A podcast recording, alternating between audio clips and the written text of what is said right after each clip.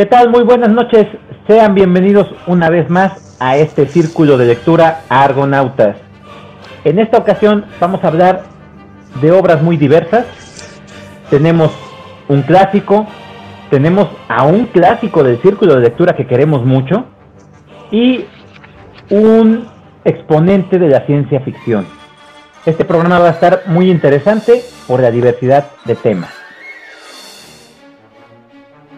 Y es así como voy a saludar a mis compañeros panelistas en el orden en el que vamos a aparecer. Y el primero va a ser Iván. Muy buenas noches, Iván. Platícanos, ¿qué nos vas a presentar? ¿Qué tal, Chava? Amigos todos del círculo. Pues fíjense que hoy voy a comentar una obra que la tenía muy, muy pendiente de leer. Esta es la obra de Sueño de una noche de verano. Nada más y nada menos del maestro Shakespeare. Caray, te fuiste por las ligas mayores, Iván. Perfecto. Juanito, muy buenas noches. Platícanos, ¿qué nos vas a presentar en esta ocasión? ¿Qué tal? Buenas noches para nosotros, buenas noches para quien nos escucha y les voy a contar un cuento de Juan Rulfo que se llama En la madrugada. Nuestro querido llamado Juan. Perfecto, estás con Tokio. Y yo soy Salvador, su servidor. Yo en esta ocasión voy a tratar de hacer de justicia a una obra que sentó las bases en su momento de lo que fue la ciencia ficción moderna del, del cyberpunk y es la mismísima Akira de Katsuhiro Otomo. Esto es Argonautas.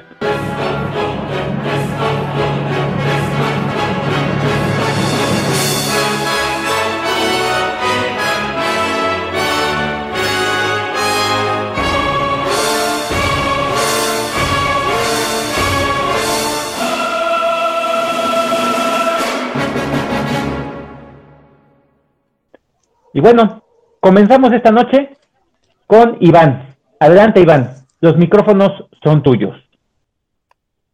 Muchas gracias. Pues bueno, voy a, presentar una, una obra tan famosa de, Shakespeare como lo es Sueño de una noche de verano. En realidad es, una, es un título que se ve mucho en el cine, hay varias adaptaciones cinematográficas. Eh, en el teatro actual hay muchas compañías teatrales que, que han hecho muchas adaptaciones a partir de esta obra. Eh, ha habido hasta ópera, ha habido muchas, muchas personas que han, que han trabajado con, con, este, con este libreto original de William Shakespeare. Es la segunda, la segunda comedia que yo leo de Shakespeare después de Mercader de Venecia. Eh, me, parece que yo me sigo quedando con sus tragedias, creo que me, me llaman más, me gustan más no sé si por mi, forma de ser o por lo que me gusta, me, llaman mucho a mí las tragedias, tanto de él como de, de, cualquier otro, principalmente los griegos también me, agradan mucho. ¿Qué es lo que, lo que me da a mí la obra de, Shakespeare? No, puedo decir que es una obra que me, que me haya decepcionado, porque tampoco yo sabía que iba a leer una comedia. Sin embargo, dentro de esa comedia por ahí tiene un, un pequeño detalle como de, tragedia. Eh, y yo digo, yo digo, este Shakespeare es Shakespeare hasta en las comedias, ¿no? O sea, tiene, tiene lo suyo y tiene sus elementos. Lo que me encontré con este libro es una mezcla de muchas cosas. Y, creo que eso se me va a hacer difícil al, ratito al momento de calificarlo. Eh, es un libro que apenas leí esta semana lo traigo muy fresco y hasta el día de hoy todavía no le, no le he dado, así es de que espero en el transcurso del programa ya definirme por darle una, calificación a este libro, porque es, la historia de, bueno, primero es, es una obra de teatro, está puesta en cinco actos y cada acto tiene dos escenas. Entonces, es, es la, están en una boda y dentro de la boda pues hay como una, digamos, como que, es como que están amenizando, un grupo de, entretenimiento está amenizando y está presentando una, obra teatral dentro de la boda. Eh, esta, esta, obra se sitúa en Grecia, ya ven que Shakespeare tiene como que diferentes lados, de Dinamarca y Romeo y Julieta en Italia, bueno, esta, esta está en Grecia. Y la trama de esta historia es que van a hacer un relajo con, con cuatro enamorados, dos hombres y dos, dos mujeres. Espero que al, tratar de yo de platicarles la, el argumento no, no se hagan bolas, porque en realidad esas bolas todo está cuando lo estoy leyendo.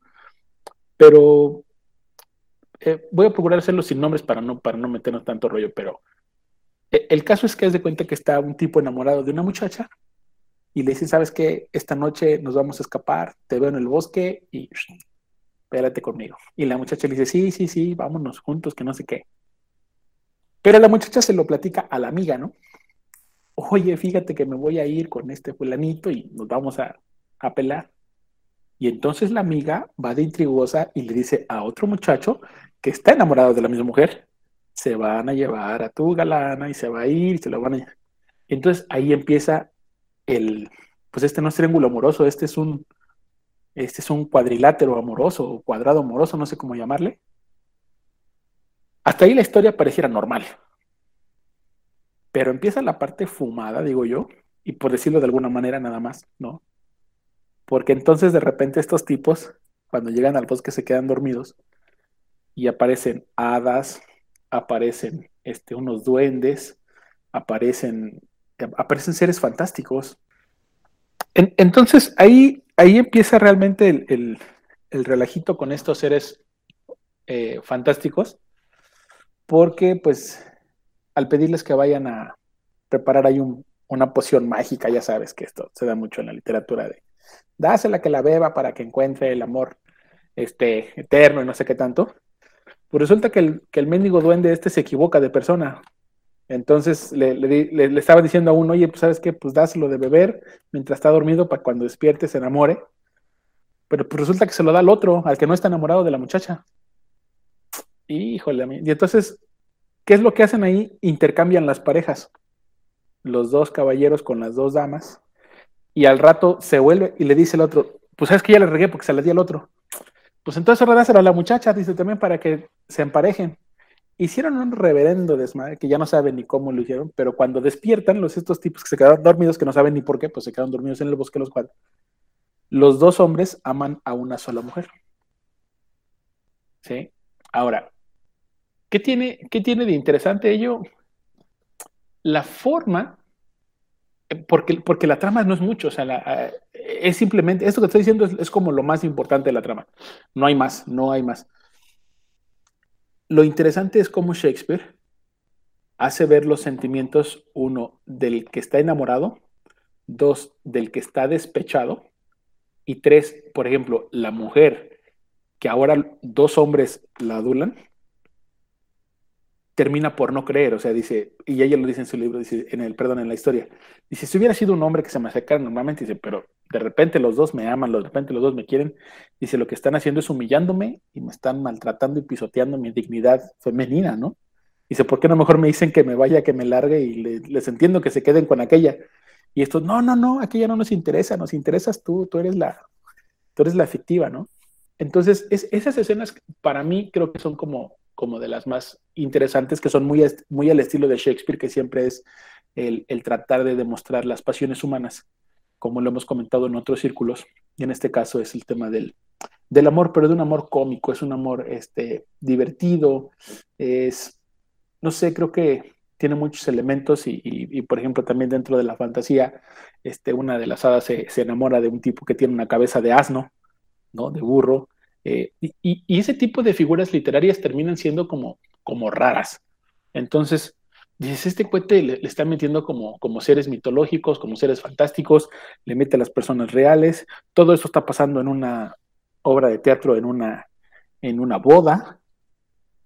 Y adicional, al final, eh, en las últimas escenas, hay otra mini obra de teatro, más pequeñita, que son seis personajes también y, tratan como de resolver eh, por medio de una alegoría todo lo que te acaba de describir Shakespeare anteriormente, tratan de resolver el asunto de los enamorados. Pero ese está más raro porque, por ejemplo, uno es el sol, otro es la luna, este uno es un muro y, y habla, ¿no? Y entonces dicen, ¿cómo un, un, muro va a hablar? ¿Cómo el sol así, no? ¿Cómo los astros? Entonces, tiene, es lo que digo, tiene una mezcla muy rara. Cuando terminé de leer la obra, porque de hecho no es muy, no es muy grande, han de ser como unas 150 hojas menos, yo creo. Eh, me di cuenta que este canijo de Shakespeare hizo tres obras de teatro en una misma obra. La obra en sí, el, el libro, es una obra de teatro. Esa es la primera. Después de la primera y segunda escena que te muestran la boda de dos griegos y que te dice que en la animación hay una obra de teatro y te platican la obra de teatro de los cuatro enamorados con los seres fantásticos, ahí está la segunda obra de teatro dentro de una obra de teatro. Y hasta el final, dentro de esa obra de teatro, ellos están explicando que sucede una mini obra de teatro y dices, a ver, a ver, a ver, a ver, este juez ya me, ya me está llevando por otro camino, ¿no? No sé si recuerdan esa, esa película del, del origen que, que, habla de los sueños, que vas en un sueño tras otro sueño, tras otro sueño. Bueno, algo así yo sentí. Dije, este güey me está llevando una obra de teatro adentro de otra obra de teatro y también me lleva a una tercera obra de teatro. Y yo dije, esto está, está difícil de hacerlo, ¿sí? Eh, difícil a manera de que cuadre todo. Creo que es una de las cosas por las cuales se se le vanaglorian a, a, Shakespeare, que tiene un atrevimiento, que tiene una, una nitidez para, para hacer todo ello, y que, y que son de esas obras que, que las tienes que masticar, porque al terminar dices, ah, ching, así como que, entonces, ¿qué onda, no? Porque, el, porque todo el libro termina con la tercera obra de teatro ya no hay ninguna explicación ni nada. Entonces regresamos a los enamorados, ni, ni regresamos a la boda principal. No, no, no, no. Se fue del 1 al 2 al 3 y pum, ahí te la termina. Y entonces, a raíz de la reflexión y del análisis de lo que vas a... Ah, entonces pasó esto, ah, pasó acá, pasó allá, pasó allá. Empiezas a atar cabos. Te das cuenta que te está haciendo como una pequeña mm, eh, cosa divertida con el tema de los enamorados, este, mal correspondidos y que al final te trata de hacer todavía una alegoría de, de lo que se ha vivido. Cuando terminas exactamente no sabes qué leíste. Sabes que es comedia porque pues está chistosa, está divertida, está cómica, eh, pero no sabes hasta qué punto es comedia normal porque pues, los seres fantásticos y los duendes o los gnomos o las, las hadas que aparecen ahí dices, pues esta es, ¿qué onda, no? O sea, ¿qué, qué, qué, razón de ser estaban ahí, ¿no? Las ninfas o la ninfa que se enamora del un tipo con cabeza de asno, dices, pues esto, ¿qué, ¿qué, onda? ¿De dónde lo sacó? Y al final, astros y cosas y objetos que tienen nombres de, de cosas y hablan, pues también dices, está medio, medio raro, está, por eso digo, está como medio fumado, ¿no? La forma en que lo escribió. Sin embargo, sin embargo, El sueño de una noche de verano es, es yo creo que la comedia más, más conocida que tiene, tiene este William Shakespeare. Entonces, e, e, es ahí donde uno se queda como, como pensando, ¿qué, qué tanto le pueden sacar o encontrar la gente que, que, que, dice que esto es una gran obra, o sea, o es, o es la mejor obra de Shakespeare, porque algunos lo dicen, ¿no? Es la mejor comedia de Shakespeare. Híjole, yo no sé, yo digo, pues ya también leí el Mercader y creo que le entendí un poquito más, o me gustó más, no es de que le haya entendido, me gustó más el del Mercader de Venecia, ¿no? Tiene como más trama, pero eh, al final creo que eso termina en, gustos, o sea, si, si, te gusta algo con, con, una trama muy sencilla, sin más problema, y un enrollo muy fácil de, des, de, de desarmar, está fácil, y si hay algo con más ingenio, que siento yo que el Mercader de Venecia tiene más ingenio, pues probablemente por eso me, gustó un poquito más, pero hasta ahí no, no, este, no quiero platicar en qué acaba la, obra, porque es una obra muy conocida, porque seguramente mucha gente eh, todavía existe sin leerla y, a lo mejor algún día les darán ganas de leer eh, Sueño de una noche de, de, verano de William Shakespeare, pero les digo que pues el, el, final es bueno también. Va. Es, es todo, muchachos. Perfecto, Iván. ¿La viste, Juanito? ¿Cómo viste la obra, Juanito? Ah, me gustó, pero como dijo, leí, esto no lo había leído, leí la del Mercader de Venecia y me encantó. Ah, me dejó con el ojo cuadrado, un final también inesperado. Y esto pues sería una buena obra para leer. me llamó la atención también, la de tres obras en una obra. Sí, mira, e, esta obra a mí me encanta, me fascina por todo, todo desde lo que representa, desde lo que ha eh, sido a través de la historia, porque a través de la historia se ha hecho muchísimas cosas con respecto a esta obra. Esta obra es tan representativa y tan emblemática que se han escrito óperas, que se han hecho pinturas, que se han hecho películas, que el mismísimo un autor que ya he platicado, eh, en su obra que también traté de hacer de justicia, que es Sandman, eh, hay un capítulo en el cual el rey Morfeo, el rey de los sueños, el, el eterno de los sueños, invita a los reyes de las hadas al plano terrenal para que puedan ver esta obra, porque esta obra le encanta y le fascina, y le pidió a William Shakespeare que escribiera precisamente esta obra para los reyes de, los, de las hadas. Entonces, eh, esta obra en particular me, me, encanta, me encanta por la forma en cómo maneja la fantasía William Shakespeare, cómo te presenta a, Teseo, la boda de Teseo y de Hipólita, y, y ahí parte. Eso, eso me gusta mucho. Eh, la forma en cómo está hecha, porque es una comedia, también la, la, sátira que hace de los personajes y, cómo va metiendo a los demás, me parece muy, muy interesante. Es una obra, en definitiva, que sentó las bases de lo que fue la fantasía en el teatro. Y yo la celebro mucho que la hayas traído, Iván, y de igual forma, conmino a la gente que pueda darse la oportunidad de leer esta gran obra. A pesar de su complejidad que puede darse en este caso, pero que a mí como lector de fantasía me ha fascinado. Perfecto. Y bueno, Juanito, no cierres tus micrófonos porque tú eres el siguiente. Platícanos de este relato del mismísimo Juan Rulfo tanto queremos círculo de lectura. Ok, bueno, empezaré por decir que es un excelente, no sé cuál sería la palabra, pintor porque describe todo, es, la historia es, pasa en un solo día, pero lo describe desde la madrugada describe bien el cómo es la, los rayos del sol, la neblina, los ruidos de las aves o el sonido de las aves, este, cuando se empieza, cuando empieza a salir el sol, cómo la gente empieza a cocinar. Entonces es, no sé si describir, sería correcto decir que es un magnífico pintor describiendo los paisajes, en este caso de San Gabriel. Y la historia empieza con Esteban, que es un un señor que lleva las vacas, las lleva de un lugar a otro, viaja de noche para que coman y este a la mañana siguiente tiene que estar en San Gabriel para que este las ordeñe. Entonces va montado en una vaca, este pasa un búho, describe el paisaje muy bien.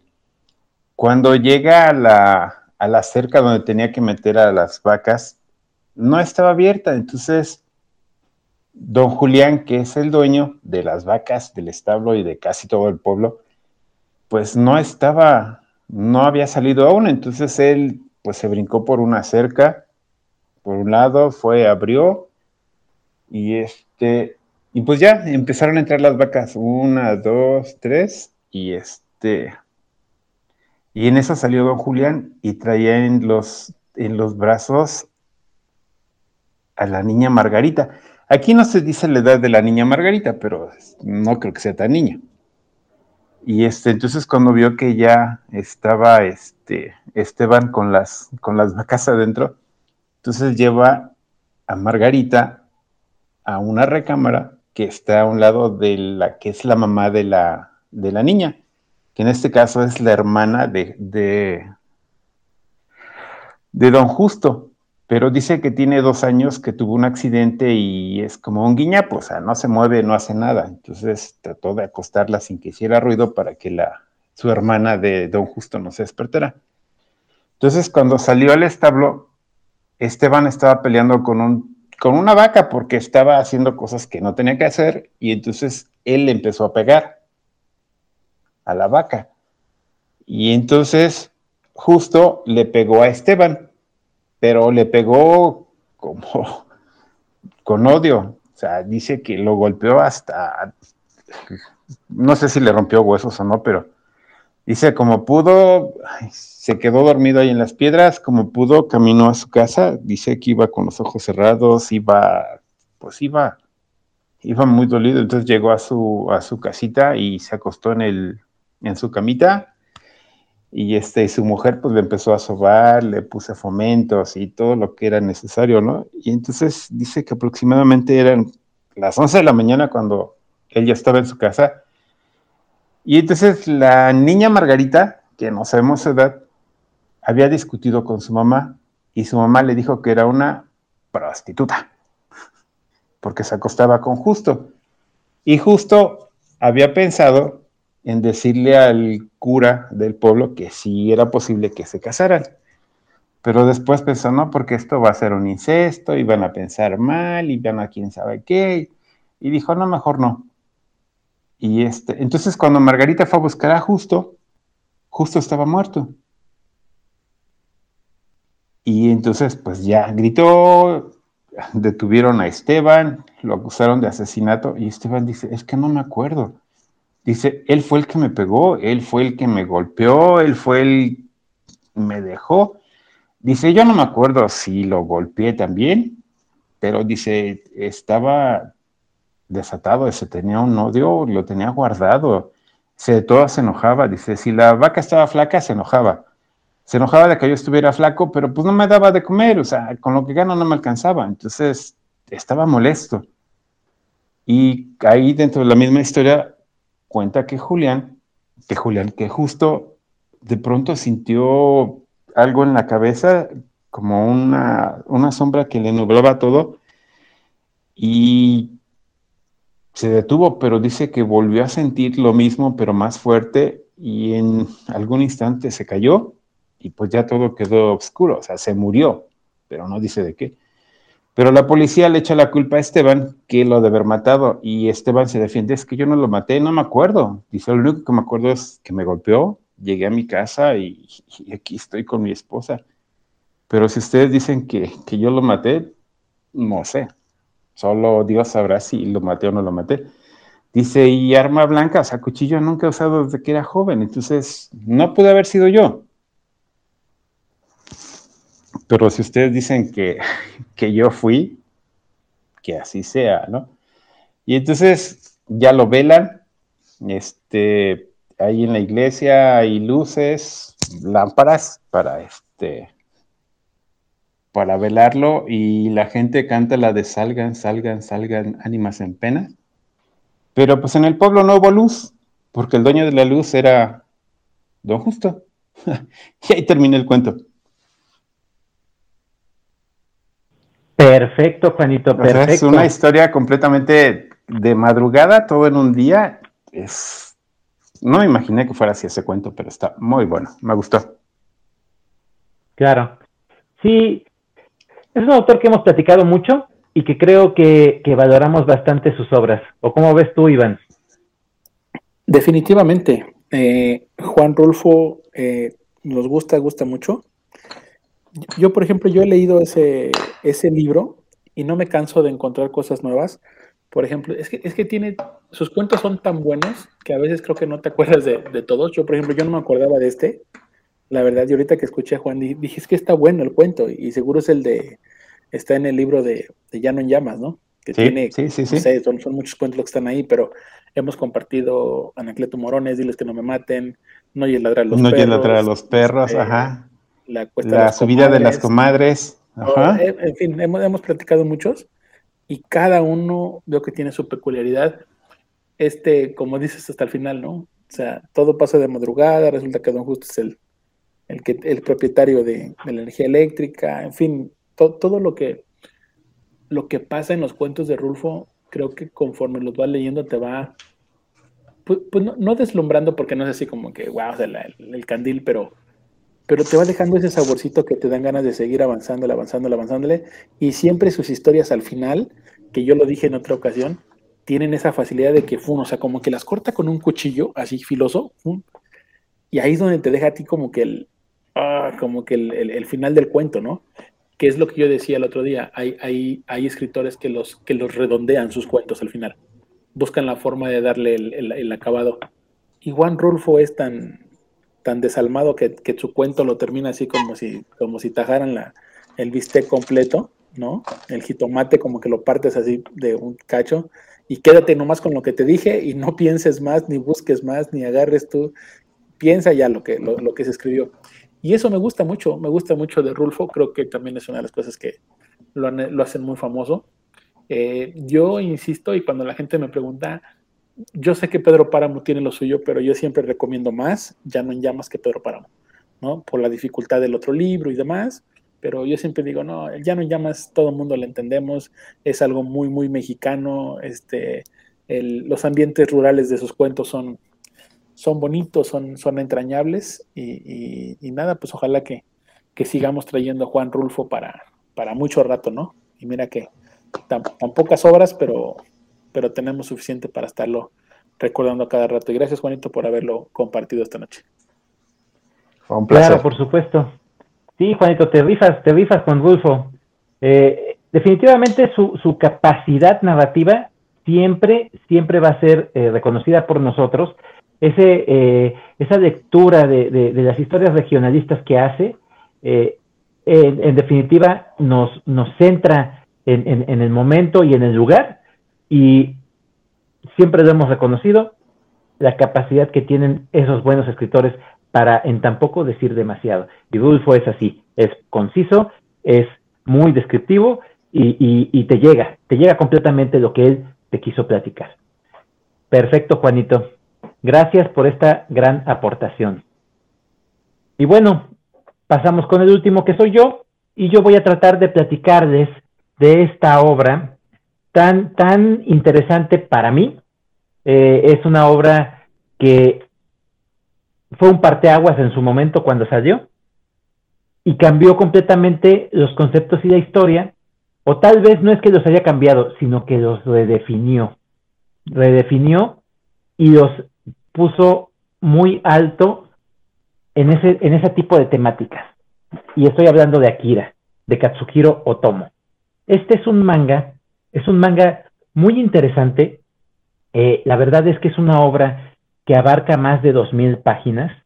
Estamos hablando de seis tomos, seis tomos que fueron publicados desde 1982 hasta 1999. En ese lapso, Katsuhiro Tomo hizo una historia redonda, eh, obviamente por la, la, época, pues a nosotros, pues ahorita nos parecería visible, pero la verdad es que no está ambientada en el 2019, en el futuro para ellos. Para nosotros, pues, es el pasado. Pero en ese momento había una convulsión completa de la sociedad, muchos cambios. Japón estaba sufriendo completamente eh, lo que era la ocupación norteamericana. Eh, no, no se había definido como nación y estaba en los cambios de la modernidad. Esta obra presenta un mundo posapocalíptico, como casi todas las obras de ciencia ficción, una distopía en la cual ya hubo una tercera guerra mundial. Japón estaba sumida completamente en el desorden y en la miseria y se levanta una nueva nación en Neo-Tokio, ¿Y qué pasa con esta nueva nación? Es una nación completamente opresiva, con un control completamente gubernamental y por gente que está en el poder, gente que, que, maneja lo que es la economía y que se vuelve completamente un poderío y un em, imperio transnacional. ¿Qué pasa con la gente? La gente pasa a hacer nada, no les importa, hay, revueltas, hay completa inconformidad. Y los jóvenes en ese momento pues no están contentos con este régimen, con esta forma de vivir. Los jóvenes se vuelven rebeldes, crean pandillas, se, se, se vuelven a agrupar en pandillas motorizadas, que eso era de una época anterior, pero aquí la vuelven a retomar. Y se crea un caos. una nueva forma de vida, que al final de cuentas es una vida que vuelve a tomar las bases de lo que fue en su momento la guerra de pandillas, el control de la droga y el control de las masas.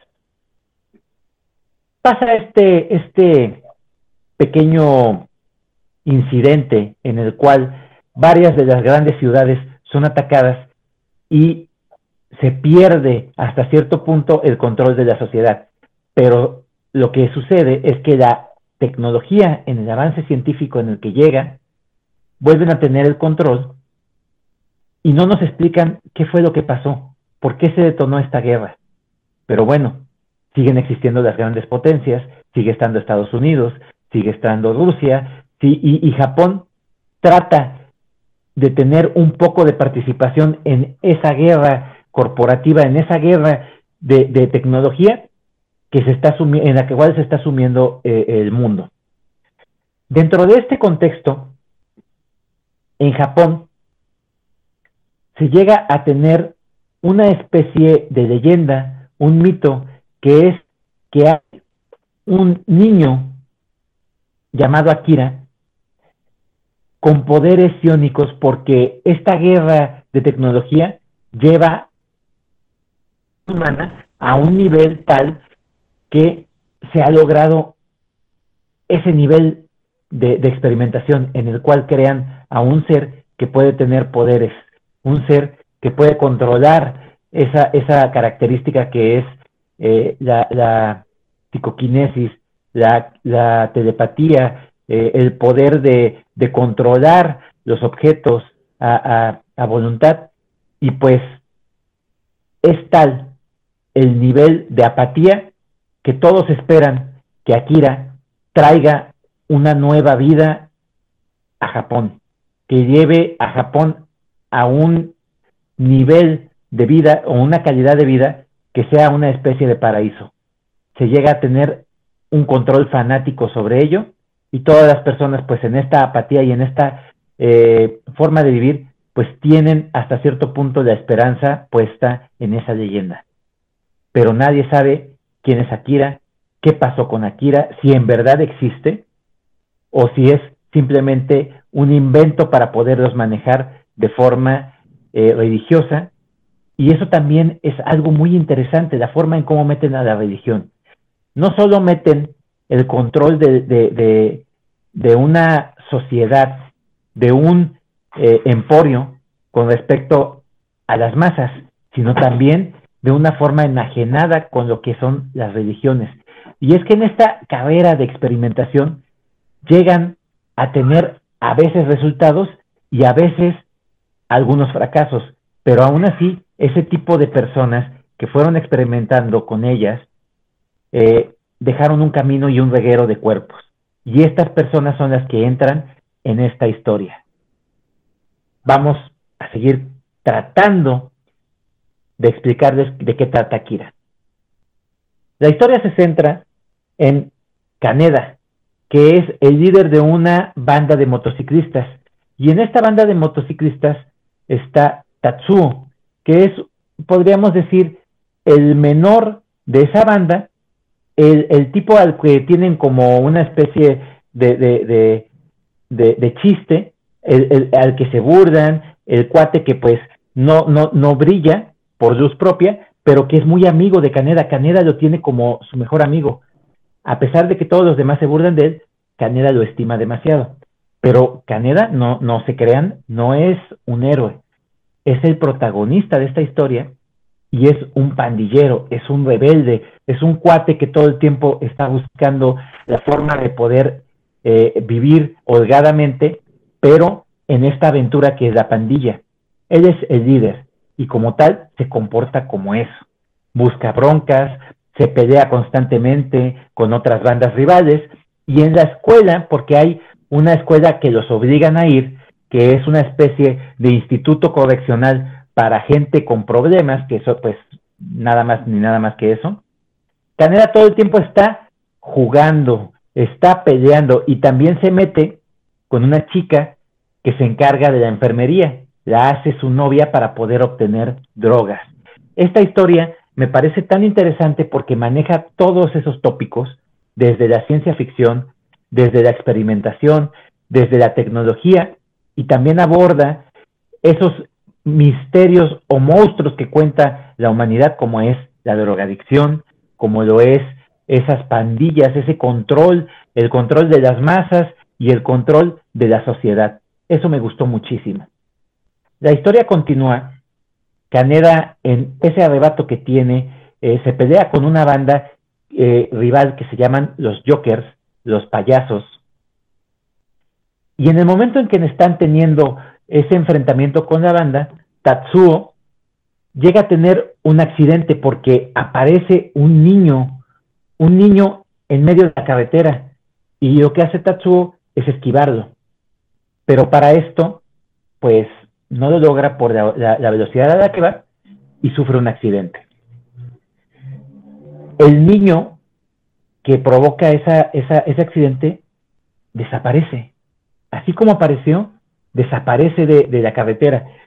Y Tatsuo es llevado a, la, a que lo atiendan en, el hospital, pero como él fue el principal eh, testigo de ese incidente, llegan a buscar a las autoridades, que no sabemos qué autoridades son, pero que sí se identifican como militares. Se lo llevan y empiezan a experimentar con el mismo Tatsuo. Tatsuo llega a tener unos poderes totalmente inestables, ciónicos, que, que, le permiten manejar el ambiente, que le permiten mover cosas, que le permiten eh, tener una fuerza superior y que poco a poco va evolucionando se vuelve ahora una persona más agresiva, porque los mismos poderes que adquiere hacen que tenga una personalidad totalmente errática. Tiene problemas con dolores de cabeza y los mismos militares empiezan a tratar de controlarlo.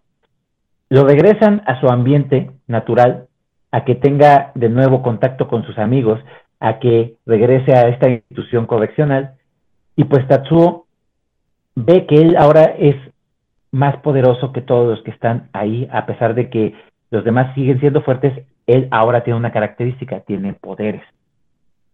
Empieza a relegar a Caneda, él se hace con el control de la banda rival de los Jokers, de los payasos, y continúa con esa peripecia, con esa, esa mala idea que tiene, que ahora él tiene el control, pero pues él es absorbido por esa vorágine que es esta nueva sociedad.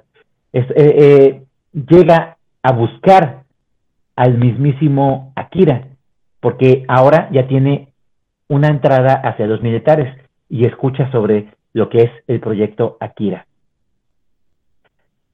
Ya no voy a continuar con, más de la historia porque es vastísima. Llega a entrar en juego un problema eh, internacional porque descubren lo que es Akira, Kaneda eh, y Tatsuo descubren lo que es Akira, Kaneda trata siempre de, de, tratar de salvar a Tatsuo, pero al final no lo logra y se vuelven rivales. Ahora es Kaneda el que tiene que detener a, a, Tatsuo. ¿Y cómo lo puede detener si es una persona normal? Pero él es todo un aventurero. Y eso es lo que me gustó también. Me recuerda completamente a esas historias de aquella época en la que el aventurero, a pesar de tener todo en su contra, de toda la adversidad que es, llega a resolver los problemas y llega a ser el héroe de la historia. Eh, sin, sin serlo, ¿eh? porque Caneda no cambia su forma de ser, sigue siendo un pandillero. Eh, la, la, sociedad colapsa, eh, descubren que es Akira, Akira despierta y continúa una nueva un nuevo holocausto, una nueva calamidad para la humanidad, porque Akira es un ser superior. Y Tatsuo quiere controlar ese poder. De eso trata esta historia. Es una novela gráfica hasta cierto punto porque pues es un manga, es una eh, historia narrada mediante lo que es eh, un elemento gráfico y la narrativa tradicional.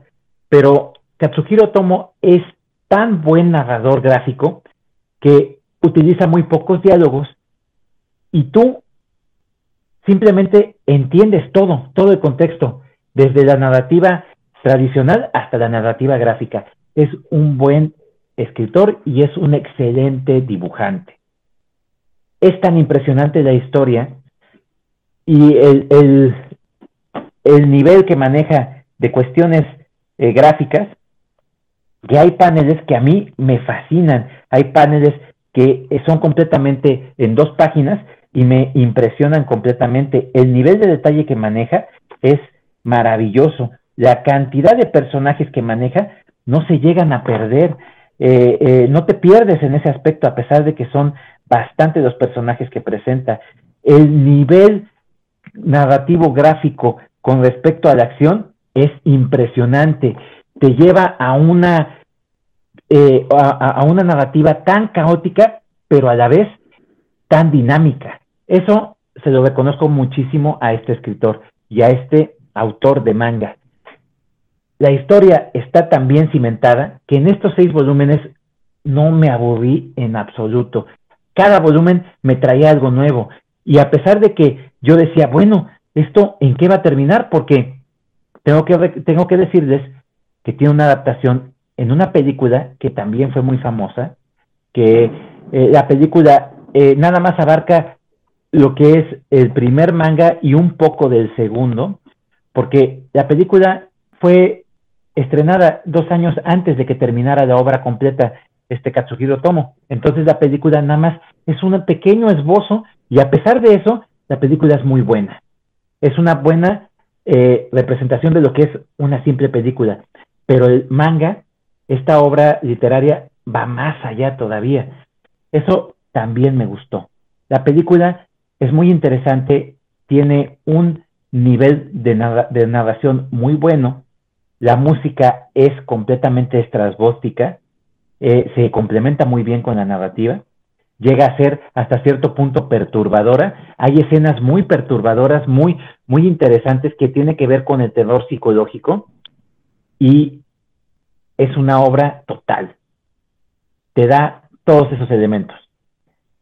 Ciencia ficción, acción, terror, te da eh, elementos hasta cierto punto de, una narrativa de investigación, de aventura, te da también esos contextos sociales como lo es la drogadicción, como lo es los problemas sociales, como lo es la religión. Eh, todo esto lo engloba excelsamente esta obra. Y yo no podría dar, hacer de justicia todo lo que acabo de decirles, no es nada comparado con lo que es la obra en general. Yo esperaría que pudieran leerla, le dieran una oportunidad. A los que les gusta la ciencia ficción, yo sé que no los va a defraudar. Y a los que les gusta una historia de aventura, una historia de esas con muchísima carga de acción, van a encontrarla en cada uno de sus volúmenes. Esto es lo que les presento yo en esta ocasión cómo vieron esta obra Akira. No puedo hablar más porque pues esta obra da para un programa completo, para una serie de programas y no terminaría de hablar de ella.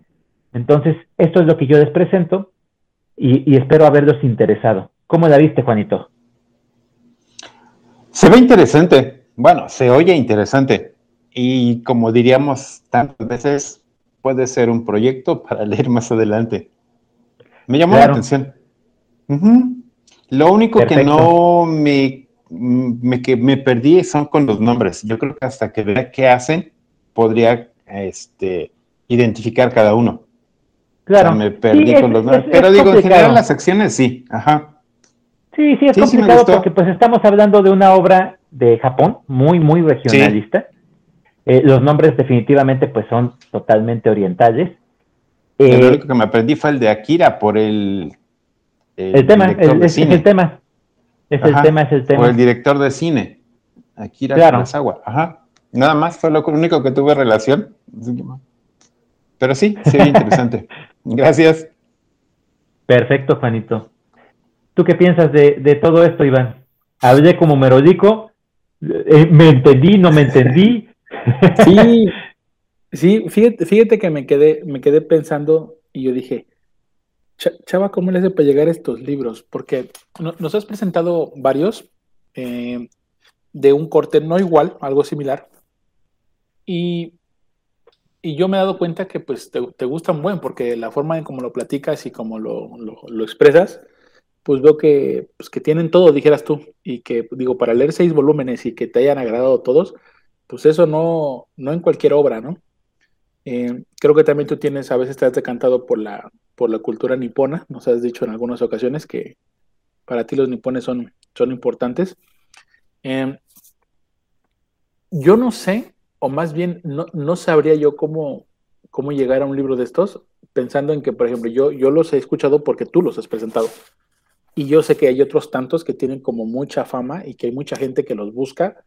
Eh, eh, no sé, por ahí apenas conocí a un, uno conocía a un amigo que, me platicó de un libro que lo anda buscando porque está muy famoso su, su serie, también es japonesa. Y le pues la verdad no lo, no lo había ni oído y él dice que está hasta agotado, ¿no? O sea, dije, no, pues es, es, que la literatura es un mundo. Pero yo te quiero hacer una pregunta personal, Chava. ¿Tú, tú cómo fue que, que, que, llegaste a este tipo de historias? Si fue por un autor o fue por alguna película, ahora que dices, me enganchó, porque ya ves que siempre hay como un puentecito donde uno se brinca, a, ya lee uno y después ya le, le empiezas a, a, sacar como hongos por todos lados, ¿no? ¿Cómo claro. llegaste ahí?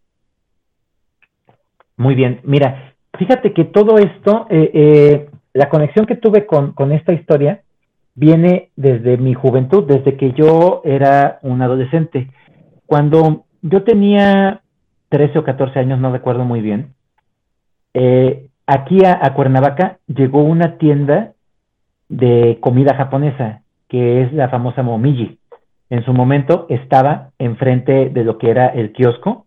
Sí, yo, y, yo era de los que compraba ahí también precisamente me gustaban demasiado los takoyakis. Vendían un carrito en un carrito afuera y era la promoción para que tú pudieras pasar al restaurante.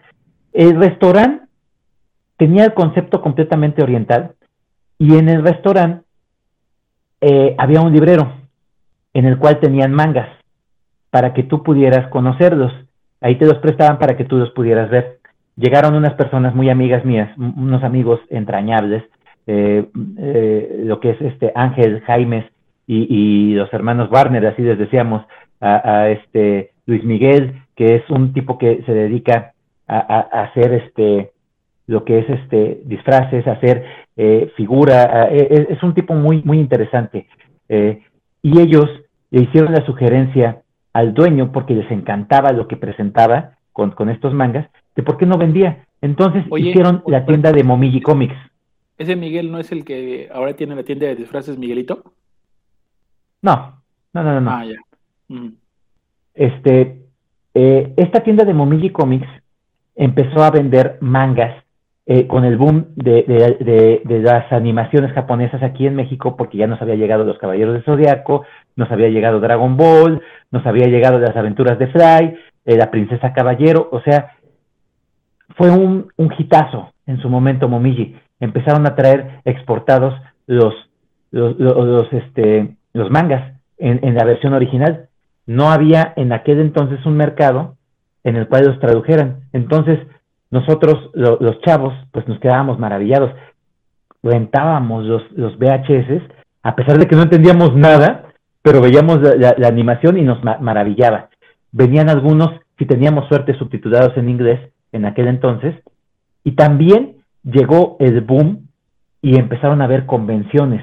Se empezó con la famosa MESIF, se empezó con la CONQUE, eh, esas, esas convenciones trajeron lo que fueron los cómics en, en, en inglés, eh, Mundo Beat empezó a, existir, empezaron a participar la, la, las, las, publicaciones nacionales, ya Novaro ya había dejado de existir, pero Beat levantó la mano y volvió a traer los, los cómics en, en la década de los 90, llegó Spawn, llegó los X-Men, llegaron Spider-Man, Superman, Batman, pero ahora con una fuerza mayor.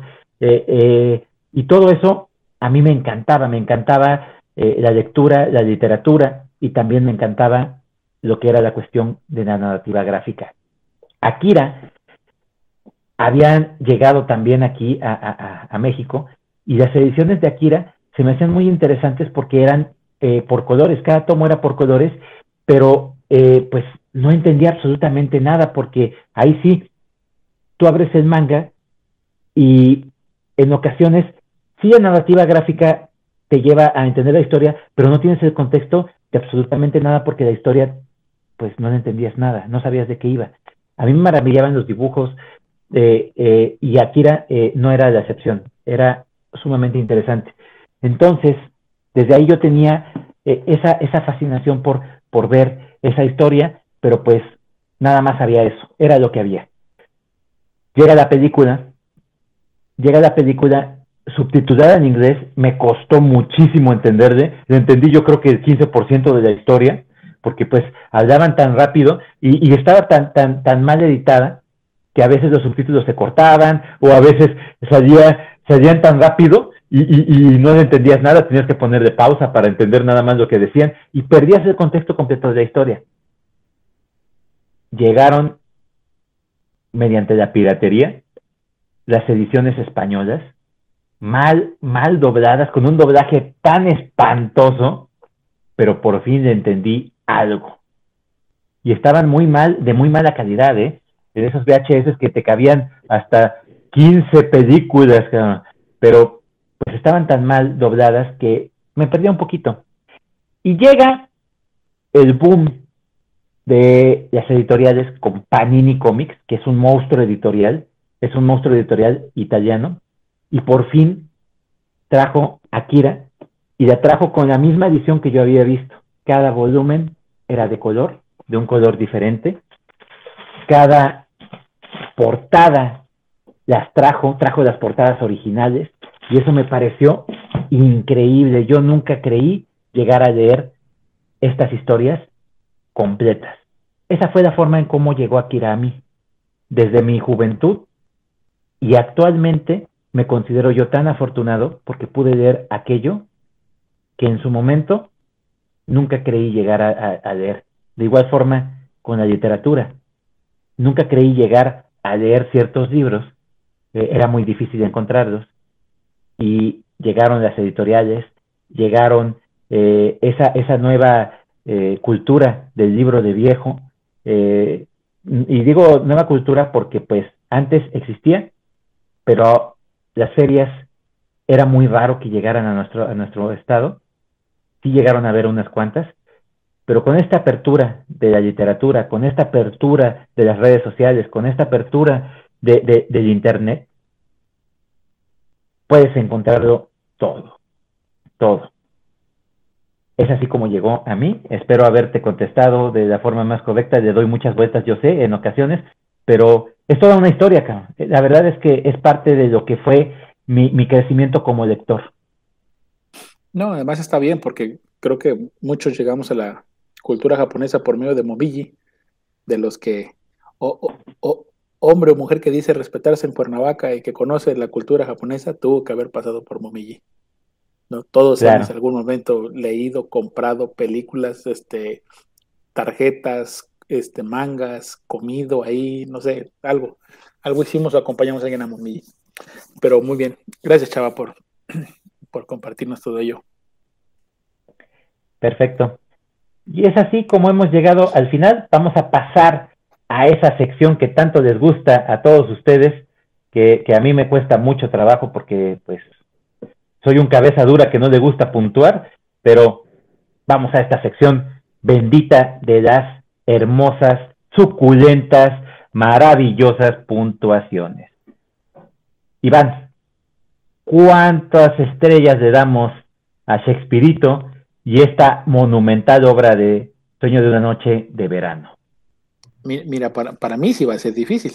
Para ti yo digo que va a ser fácil hoy porque nos platicaste un libro que te gusta muchísimo. Bueno, una historia que te gusta muchísimo. No creo que la tengas tan complicada hoy. Yo, yo le voy a poner cuatro estrellas. Cuatro estrellas a, Sueño de la Noche de Verano. Mm, a lo mejor soy un poco más exigente en el tema del argumento y a lo mejor es lo que me hace como que no le doy no le termino de dar las cinco, aunque Shakespeare es uno de mis escritores favoritos y demás, pero esta obra no terminó por, por llenarme así como, como lo fue Hamlet, como lo fue Macbeth, como tantas otras que se me hacen muy muy buenas. Le voy a poner cuatro estrellas y, más por el, trabajo que hace independientemente del argumento que les decía de meter tanta mezcla de cosas y hacer tres obras en una, eso, eso fue lo que me, me dio para darle cuatro estrellas. Claro. Bueno, ahí, ahí yo, yo, yo sufro, mi corazón sufrió cuando supo que le diste cuatro, pero es, es correcto, ¿no? espérate, iban a ser tres. ahí sí, ahí sí hubiera puesto el grito del cielo, que no se iban a agarrar del chongo, ¿verdad? No. Por supuesto se que nos no. pintan las uñas. a la salida, a la salida, Iván, a la salida. Juanito, ¿cuántas estrellas le damos al maestro Rulfo con esta obra? Me gustó desde la manera de, de escribir, desde el amanecer, lo pintoresco del, del pueblito de San Gabriel, cómo olía, cómo salían los rayos, todo, todo, todo. Aquí no dudaría, cinco estrellas para el jefe, Juan Rulfo. Creo, creo que es un actor que, que nadie lo duda en, la calificación que le damos cada que lo platicamos. Es un 50-50. Perfecto, Juan. Yo, pues como lo dijo Iván, eh, no tengo discusión, le daría vueltas y vueltas. Es, es una obra que me encanta, eh, me, me, me, gusta muchísimo su, su arte. Eh, la narrativa gráfica para mí es muy buena. La, la narrativa literaria me parece bien conjugada. Eh, es una historia redonda. Eh, no me esperaba yo ese final porque pues eh, prácticamente lo que me narra la película es un solo tomo. Yo decía, que me va a contar en seis tomos, pero cada tomo me llevaba a otras, a, más, a más, a más. Era, era impensable para mí lo que me presentó. Y, y todo eso, pues, se queda corto con cinco estrellas. No le puedo dar menos, yo le daría más, pero pues esa es nuestra, nuestra puntuación máxima. Entonces le doy eh, Wow. mil. Yo le doy mil. Un, eh, dos manitas, cabrón. Dos manitas. cinco estrellas, más de cinco estrellas. De lujo. Y es así como hemos llegado al final. Eh, como les recuerdo, no somos críticos literarios, pero lo hacemos con mucha pasión. Nos encanta eh, comentar y, y, platicar y compartir historias. Eso es lo que nos ha hermanado en este círculo de lectura y que es nuestra finalidad fundamental. El compartirles, compartirles esta pasión que es la literatura. Les recuerdo que tenemos página en Facebook, que tenemos nuestras redes sociales y que en el enlace de la descripción de nuestro de nuestro de, de este de este programa viene la página. Eh, en, Facebook nos encuentran tal cual como Círculo de Lectura Argonautas. En él pueden leer desde el primer programa hasta el más reciente. Eh, vamos a despedirnos. Es así como hemos llegado al final. Es un programa muy interesante a pesar de que somos pocos fue muy variado y muy nutrido. Un clásico un clásico de nuestro círculo y un exponente de la ciencia ficción contemporánea. Iván, muy buenas noches. Buenas noches amigos, a la gente que nos ha escuchado, pues agradecerles el tiempo y pues se nos acaba el año, se nos acaba la, esa segunda temporada también, ya estamos en la recta final y pues nos vemos ya para el, para el, próximo, el próximo programa. Gracias a todos. Juanito, buenas noches. Buenas noches, me gustó el programa, a pesar, como dices tú, fuimos pocos, pero es variado y esperamos y deseamos que les guste lo que comentamos aquí. Buenas noches para todos. Y yo soy Salvador, su servidor. Espero que hayan pasado un excelente momento con nosotros, que les haya interesado, les haya eh, puesto ese gusanito de la curiosidad por estas historias que les hemos presentado y las puedan leer, les, les haya gustado y pues no me queda más que decirles gracias totales. Nos vemos en un próximo episodio.